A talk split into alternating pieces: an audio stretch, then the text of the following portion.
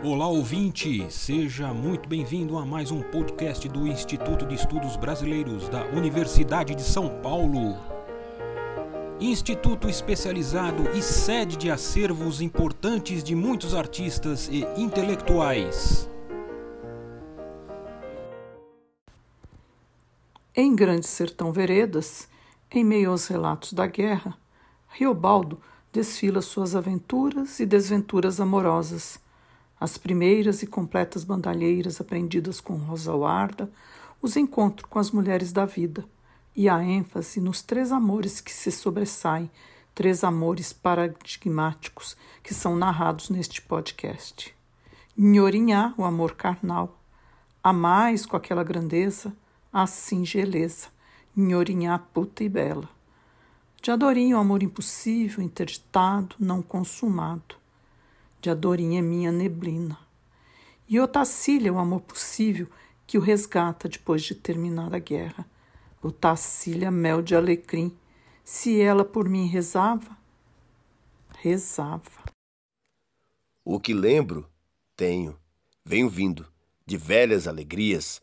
A fazenda Santa Catarina era perto do céu, um céu azul no repintado, com as nuvens que não se removem. A gente estava em maio, Quero bem a esses maios, o sol bom, o frio de saúde, as flores no campo, os finos ventos maiozinhos. À frente da fazenda, num tombado respeitava para o espigão, para o céu. Entre os currais e o céu, tinha só um gramado limpo e uma restinga de cerrado, de donde descem borboletas brancas, que passam entre as réguas da cerca. Ali, a gente não vê o virar das horas. E a fogo apagou sempre cantava, sempre, para mim. Até hoje o canto da fogo apagou tem um cheiro de folhas de aça-peixe. Depois de tantas guerras, eu achava um valor viável em tudo que era cordato e correntio, na tiração de leite, num papudo que ia carregando lata de lavagem para o chiqueiro, nas galinhas da Angola, ciscando as carreiras no fedegoso bravo, com florezinhas amarelas e no vassoural comido baixo, pelo gado e pelos porcos. Figuro que naquela ocasião tive curta saudade de São Gregório, com uma vontade vã de ser dono de meu chão, meu por posse e continuados trabalhos, trabalhos de segurar a alma e endurecer as mãos. Estas coisas eu pensava repassadas. E estava lá, outra vez, no Gerais. O ar do Gerais. O senhor sabe. Tomamos farto leite, trouxeram café para nós em xicrinhas. Ao que ficamos por ali à toa, depois de uma conversa com um velhozinho avô. Otacília eu revi já foi no na sobremanhã ela apareceu. Ela era risonha e descritiva de bonita, mas hoje em dia o senhor bem entenderá. Nem ficava bem conveniente, me dava pejo de muito dizer, minha otacília, fina de recanto, em seu realce de mocidade, mimo de alecrim e firme presença. Fui eu que primeiro encaminhei a ela os olhos, molhei mão em mel, regrei minha língua, aí falei dos pássaros que tratavam do seu voar antes do mormaço. Mas na beira da alpendrada tinha um canteirozinho de jardim com escolha de poucas flores. Das que sobressaíam, era uma flor branca que fosse Caeté, pensei, e parecia um lírio, alteada e muito perfumosa. E essa flor é figurada, o senhor sabe? Morada em que tem moças plantam dela em porta da casa de fazenda, de propósito, plantam para resposta e pergunta. Eu nem sabia, indaguei o nome da flor. Casa comigo. Otacília baixinho me atendeu. E no dizer, tirou de mim os olhos mas o tiritozinho de sua voz eu guardei e recebi porque era de sentimento, ou não era. Daquele curto lisinho de dúvida, foi que minou meu mais querer. E o nome da flor? Era o dito, tal se chamava. Mas para os namorados respondidos somente consoante, outras, as mulheres livres dadas respondem: Dorme comigo. Assim era que devia de haver de ter de me dizer aquela linda moça em Orinhá, filha de Ana dos Usa, nos Gerais Confins, em que também gostou de mim e eu dela gostei. Ah, a flor do amor tem muitos nomes: Orinhá prostituta, pimenta branca, boca cheirosa, o bafo de menino pequeno. Confusa é a vida da gente, como esse rio meu, Urucuia, vai se levar no mar. Porque no meio do momento me virei para donde lá estava de Adorim. E eu, urgido, quase aflito, chamei de Adorim. E era um chamado com remorso, e ele veio, se chegou. Aí, por alguma coisa dizer, eu disse que estávamos falando daquela flor, não estávamos? E Diadorim reparou e perguntou também que flor era essa, qual sendo. Perguntou inocente. Ela se chama Eliro Liro. Em Orinhá. Outro mês, outro longe. Na Aroeirinha fizemos paragem.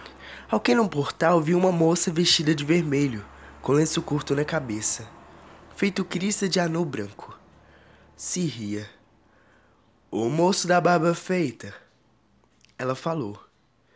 Na frente da boca, ela quando ria tinha os todos os dentes. Mostrava em fio. Tão bonita só. Eu apeei e amarrei o animal num pau da cerca. Diadurim não estava perto para me reprovar. De repente, passaram aos galopes e gritos uns companheiros que tocavam um boi preto que iam sangrar e comer em beira d'água. Eu nem tinha começado a conversar com aquela moça e a poeira forte que deu no ar ajuntou nós dois em um grosso rojo avermelhado. Então eu entrei. Tomei café coado por mão de mulher. Tomei refresco, limonada de pera do campo. Se chamava Inhorinhá. Recebeu meu carinho no cetim do pelo. Alegria que foi feito o casamento esponsal. Ah, a mangaba boa só se colhe já caída no chão, debaixo, em Orinhá. Depois ela me deu de presente uma presa de jacaré para transpassar no chapéu com talento contra a mordida de cobra. E me mostrou para beijar uma estampa de santa, dita meia milagrosa. Muito foi. Mãe dela chegou, uma velha regalada por nome de Ana dos Usa. Falada de ser filha de ciganos e adivinhadora de boa ou má sorte da gente. Ela sabia que a filha era meretriz. E até, contanto que fosse para os homens de fora do lugarejo, jagunços ou tropeiros, não se importava. Mesmo dava sua placença para mim era só uma saudade a se guardar. Hoje é que penso em Orinhá, Namorã, que recebia todos, ficava lá. Era bonita, era que era clara, com os olhos tão dela mesma. E os homens porfiados gostavam de gozar com essa melhora de inocência. Então, se ela não tinha valia, como é que era de tantos homens? Tempos depois eu recebi dela uma carta. Carta simples, pedindo notícias e dando lembranças. Escrita, acho que, por alheia mão. Escreveu, mandou a carta. Mas a carta gastou uns oito anos para me chegar. Quando eu recebi, eu já estava casado. Carta que se zanzou para um lado longe e para o outro, nesses sertões nesses gerais por tantos bons préstimos, em tantas algibeiras e capangas. Ela tinha botado por fora só, Riobaldo que está comedeiro vaz, e veio trazida por tropeiros e viajores, recruzou tudo, Quase não podia mais se ler de tão suja, dobrada, se rasgando. Mesmo tinha enrolado nela outro papel em canudo, com linha preta de carretel. Uns não sabiam mais de quem tinham recebido aquilo. Quando recebi, eu já estava casado. Gosto de minha mulher, sempre gostei, e hoje mais. Quando conheci de olhos em mãos a senhorinha, gostei dela só o trivial do momento. Quando ela escreveu a carta, ela estava gostando de mim, de certo. Só que aí estivesse morando mais longe. Quando eu recebi a carta, vi que estava gostando dela, de grande amor em Lavaredas. Mas gostando de todo o tempo, até daquele tempo pequeno em que com ela estive na Aroeirinha e conheci concernente amor. Em Orinhá, gosto bom ficado em meus olhos e minha boca. De lá para lá, os oito anos se baldavam. De certo agora eu não gostasse mais de mim, quem sabe até tivesse morrido. A verdade que minha memória, mesmo, ela tinha aumentado de ser mais linda. Pois foi nesse lugar, no tempo dito, que meus destinos foram fechados. Será que tem um ponto certo dele a gente não podendo mais voltar para trás?